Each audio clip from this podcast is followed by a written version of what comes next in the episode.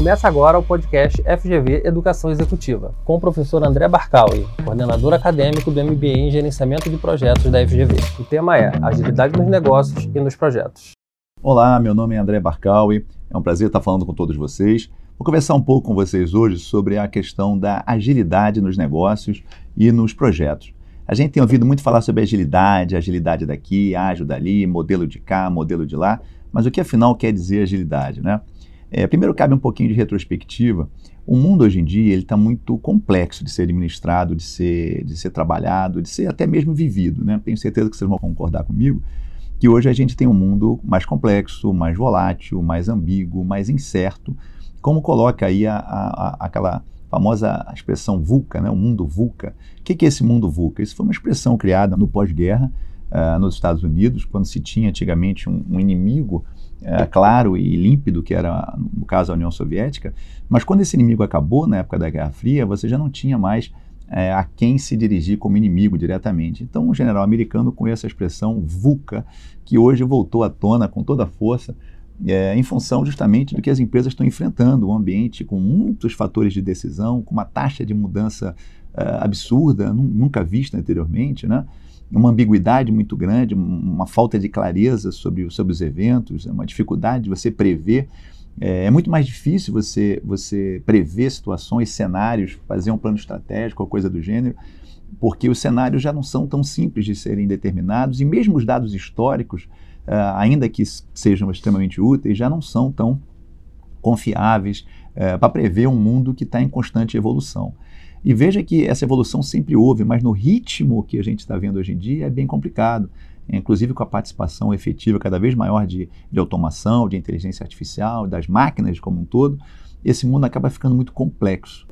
E se formos pensar também no próprio, no próprio mundo do trabalho, ao longo do tempo, o trabalho uh, foi evoluindo junto com as revoluções industriais. A gente veio de um trabalho extremamente visível, um trabalho com hora para entrar, hora para sair, um trabalho e você, enquanto trabalhava, fazia uma coisa, quando ia para casa, fazia outra coisa. Havia uma dicotomia entre trabalho e prazer muito, muito forte.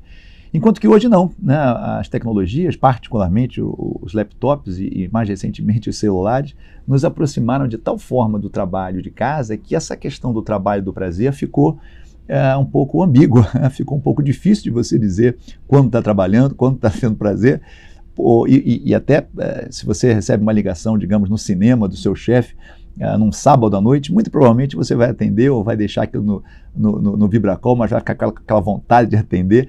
Quer dizer, o mundo está muito mais mutante, uh, a ênfase nas mudanças é muito clara, né? Quer dizer, antigamente você tinha uma ênfase mais no funcionamento das coisas, hoje tem uma ênfase no, nas mudanças, as estruturas estão mais horizontalizadas, menos verticalizadas. Uh, antigamente tinha uma preocupação muito grande com foco também nas respostas certas. Né? Desde a, a história da, da, administração é, é prodígio em, em, falar sobre isso, a história da administração, a história da qualidade, mas hoje o foco é muito mais nas perguntas certas. Em vez de definir atividades, entender atividades.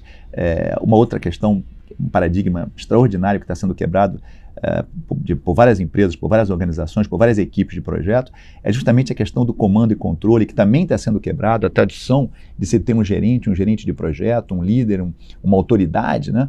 Você hoje começa a pensar, as equipes estão estão cada vez mais autogerenciadas, com mais autonomia, uh, em vez de padrões bem definidos, que foi definido ali no pós-guerra, na questão toda da história da, da, da evolução da, da, história da qualidade. Hoje se fala em inovação contínua o tempo todo, lembrando que inovação não é igual à criatividade. A inovação, obviamente, tem um quê de criatividade, mas está é, tá muito mais ligada à geração de valor da ideia que, que se teve do que propriamente a ideia em si. Uh, nem toda ideia vira uma inovação, vamos dizer assim. Uh, o foco está muito mais na qualidade, em aprender e ensinar continuamente, do que propriamente só medir performance, como antigamente. Os trabalhadores a gente sabe que são ativos, mas a forma que esse trabalho, que esses trabalhadores estão atuando, vem mudando constantemente a um ritmo, uh, enfim, nunca antes visto uh, na história da humanidade. Isso é muito interessante, porque até a velocidade com que isso chega, com que isso capilariza, também é diferente. Ou seja, as coisas que acontecem hoje e, e a evolução tecnológica hoje chega muito mais rápido nas nossas casas, nas nossas organizações, e não tem como fugir disso. Né? É, é, muito difícil você ignorar isso sob o peso de ficar fora do mercado e, como pessoa, de ficar fora da, da conversa, da, da discussão, ficar muito fora do mundo, por assim dizer. E nesse sentido, as empresas têm buscado o que a gente chama de agilidade, né? uma, uma transformação ágil. O que, que, que, quer dizer isso, na verdade? Que, que a gente fala de ágil, parece que a gente está falando de pressa, de correria. A palavra ágil é, suscita uma, a questão da pressa. E, e não é bem isso, não é bem por aí. Quando a gente fala agilidade, o ponto principal da agilidade, e isso é importante deixar claro, é você colocar o cliente no centro de tudo. O que, que significa colocar o cliente no centro de tudo? Quando a gente fala de deixar o cliente no foco, significa que qualquer processo, qualquer tecnologia, qualquer mesmo cultura da sua empresa, da sua organização, ela não pode ficar na frente de você e do seu cliente. Ou seja, a coisa mais importante é o cliente. O ponto mais importante é valorizar o cliente. E para isso você tem que, evidentemente, cortar, cortar passos, cortar processos, adaptar processos, adaptar tecnologias e não ao contrário.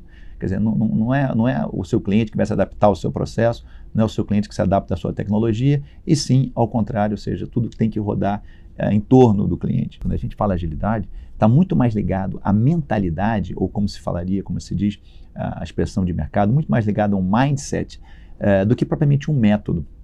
Então, um dos métodos que tem se usado para garantir ou para melhorar ou para maximizar a agilidade nesse sentido, e de novo, né, não, quer demais repetir, agilidade no sentido de agregar valor mais rapidamente, é, reduzindo custos, reduzindo desperdício, perdão, é o Kanban. Outro muito famoso, é, também muito ligado a, a, software, é o Scrum. Né? Uh, o Scrum ele, ele veio aí da veio antes até de um evento que ficou muito marcado no segmento de software, que foi o evento do Manifesto Ágil, uh, um manifesto assinado em 2001. Mas no ato do Manifesto Ágil, o que foi o Manifesto Ágil? Né? A ideia do manifesto foi você promover uma forma nova de você de você fazer software, de forma que as pessoas pudessem fazer de uma maneira mais confortável e não tão dura, como já foi feito há um tempo atrás, como foi feito quando eu mesmo comecei a trabalhar em software. Uh, a gente fazia de maneira muito, digamos, leve, solta, mas sem nenhum tipo de documentação, nenhum tipo de preocupação com manual ou de manutenção do próprio software. Isso com o tempo teve que ser teve que, tivemos que ser, é, criar nossas metodologias, etc., para aprender um pouco mais isso. E depois de um tempo, começou a se pensar como é que seria um meio termo para isso. Né? Em vez de modelo de maturidade, vamos pensar um pouquinho mais em pessoas, em interações, é, ainda que processo e ferramentas sejam muito importantes, mas vamos pensar em pessoas, em interações, vamos pensar no produto funcionando em vez de somente, digamos, a documentação é, abrangente. É claro que a documentação é importante, mas mais importante é o cliente ter o produto funcionando, é, pensar um pouco mais na colaboração com o cliente, não só na negociação de contratos. É, e, fundamentalmente, eu acho que é um ponto central de toda agilidade, de todo o conceito de agilidade, né, que é a parte da mudança, quer dizer, responder a mudanças, mais que propriamente responder ou seguir, digamos, um plano. É claro que o plano é importante, é claro que na agilidade tem, existem vários tipos de plano, independente do método, seja Scrum, seja Kanban, seja métodos específicos de software como DSDM, XP e outros mais, todos têm algum uh, teor de planejamento em diversas etapas do, do, dos frameworks utilizados. Mas a resposta à mudança, a capacidade de você abraçar a mudança e não ser reativo à mudança é que é o ponto, digamos assim, central da agilidade, é, a capacidade de adaptação. Né? Quando o cliente é o centro de tudo, e a gente sabe que o cliente vai mudar o tempo todo, a gente sabe que o cliente o que é natural, né? É, vai mudar seu, seu, seu, desejo, vai mudar suas prioridades, etc. É importante a nossa capacidade de adaptação. É, a abordagem que vai ser adotada, a abordagem que eu digo pode ser, como eu disse, Kanban, pode ser Scrum, pode ser Scrumban, pode ser uma abordagem mais tradicional, né? Uma abordagem que uh, o próprio PMI vem trazendo e, e, fazendo um trabalho excepcional aí há mais de 50 anos, é, mostrando como a abordagem tradicional de gerenciamento de projetos se faz é, essa abordagem também não está abandonada de forma nenhuma, pelo contrário. Depende muito do projeto que se faz, né? depende muito da, do teor do projeto, do que vai se fazer. Existem projetos que demandam uma abordagem um pouco mais, digamos assim, tradicional, e existem, existem outros que podem, ser, vamos dizer assim, ser tratados de uma maneira mais, mais ágil. Isso vai depender de uma série de critérios, uma série de variáveis, como o, o nível de conhecimento do escopo que você tem, uh, o grau de tecnologia envolvido, o grau de participação dos stakeholders fundamental, o processo de gestão de mudanças, o tipo de contrato, caso seja um, caso seja um, um projeto uh, externo, né, de uma venda, tem um fornecedor e um cliente, uma coisa é um preço fixo, outra coisa é um, é um preço por hora e por aí vai. O tamanho do time, né, uh, times ágeis em geral são times pequenos, não são times grandes. Ainda que se possa ter a escalada ágil, mas de uma maneira geral são pequenos times que vão sendo agrupados em times maiores, etc. A maturidade desses times, uh, o próprio desejo, a própria, a própria obsessão em relação à documentação também é um critério para a escolha de projetos mais ágeis ou mais é, preditivos, digamos assim. Enfim, e a forma que se espera do, do, produto, a forma que se espera de receber esse produto. Se de uma vez só, que, que pressupõe um projeto mais preditivo, mais tradicional, ou de uma, ou, ou de uma forma incremental, que pressupõe uma, forma, uma entrega mais adaptativa, mais, mais ágil nesse gerenciamento. Ah, é claro que para que isso aconteça, para que a equipe possa fazer isso, aquela, aquele famoso olhar do dono que a gente espera que, que os funcionários, que os colaboradores tenham né, na, nossa, na nossa organização, no nosso projeto, é, essas pessoas têm que ter autonomia, essas pessoas têm que ter, além da autonomia, como eu disse, trabalhar num grupo é, pequeno, um grupo re, relativamente pequeno. É, no caso do Scrum, por exemplo, recomenda-se aí de 3 a 9 pessoas. É, é, claro que o próprio Scrum é, é, muito mais um framework do que propriamente um método. O que eu quero dizer com isso é que existe uma flexibilidade, né, uma certa flexibilidade na sua, na sua implantação. Claro que tem empresas que eu conheço que a flexibilidade vai num nível um pouco exagerado, é, mas também não há necessidade de seguir ortodoxicamente tudo que o, que o Scrum prescreve, vamos dizer assim, até porque cada empresa é uma empresa, cada situação é uma situação, são níveis de maturidade e necessidade diferentes, não é? Uh, mas isso tudo que a gente está falando também, a, a, agilidade nos negócios, nos projetos, pressupõe uma, um certo grau de inovação, um certo grau de, de, de, de, de tolerância ao erro. Isso é uma coisa importante de falar. A inovação não ocorre num ambiente que não tem tolerância a erro. O, é importante que a empresa possa assumir que nem tudo que vai ser testado vai, vai acontecer. Né? A inovação pressupõe que a cada 10 ideias uma vai dar certo, não sei. É, você vai ter que estabelecer novos princípios. A, gente, a ideia é que você trabalhe de uma maneira mais inteligente. Não, não é fazer mais, mais trabalho em menos tempo, é gerar mais valor com menos trabalho. Porque, de fato, como eu falei, muito disso veio com o Manifesto Ágil. Ainda que o Scrum seja anterior a isso, é, mas muito disso veio com o Manifesto Ágil. O Manifesto Ágil é segmento de software.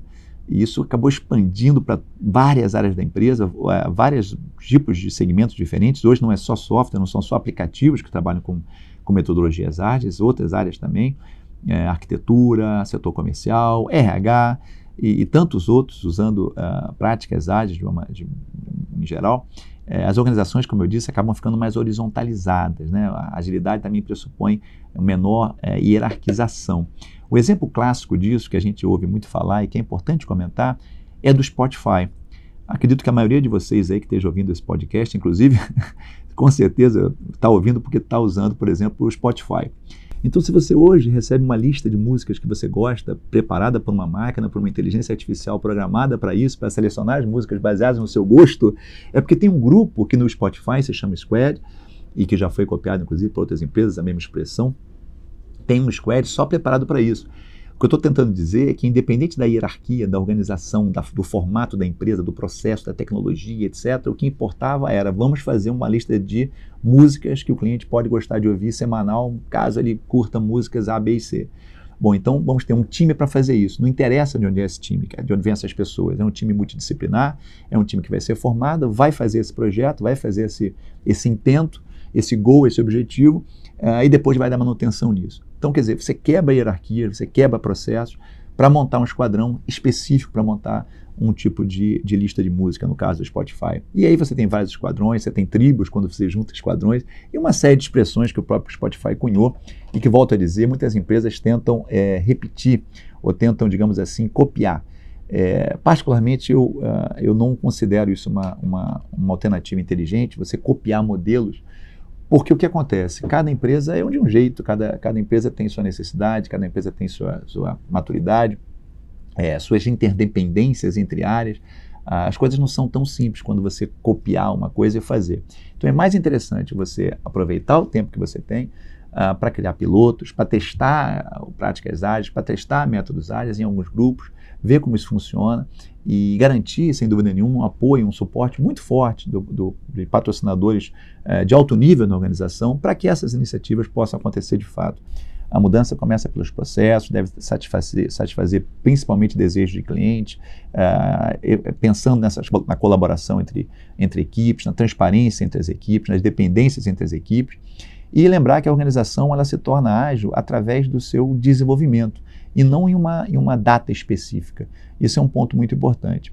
Esses assuntos e outros ligados à agilidade, tanto ao, ao gerenciamento tradicional de projetos quanto à, gestão ágil de projetos, vocês vão ter oportunidade de ver no nosso MBA em gerenciamento de projetos. Vai ser uma honra ter vocês conosco. Espero vocês todos em breve em nosso MBA. Forte abraço a todos. Para mais informações, acesse o site fgv.br barra educação executiva.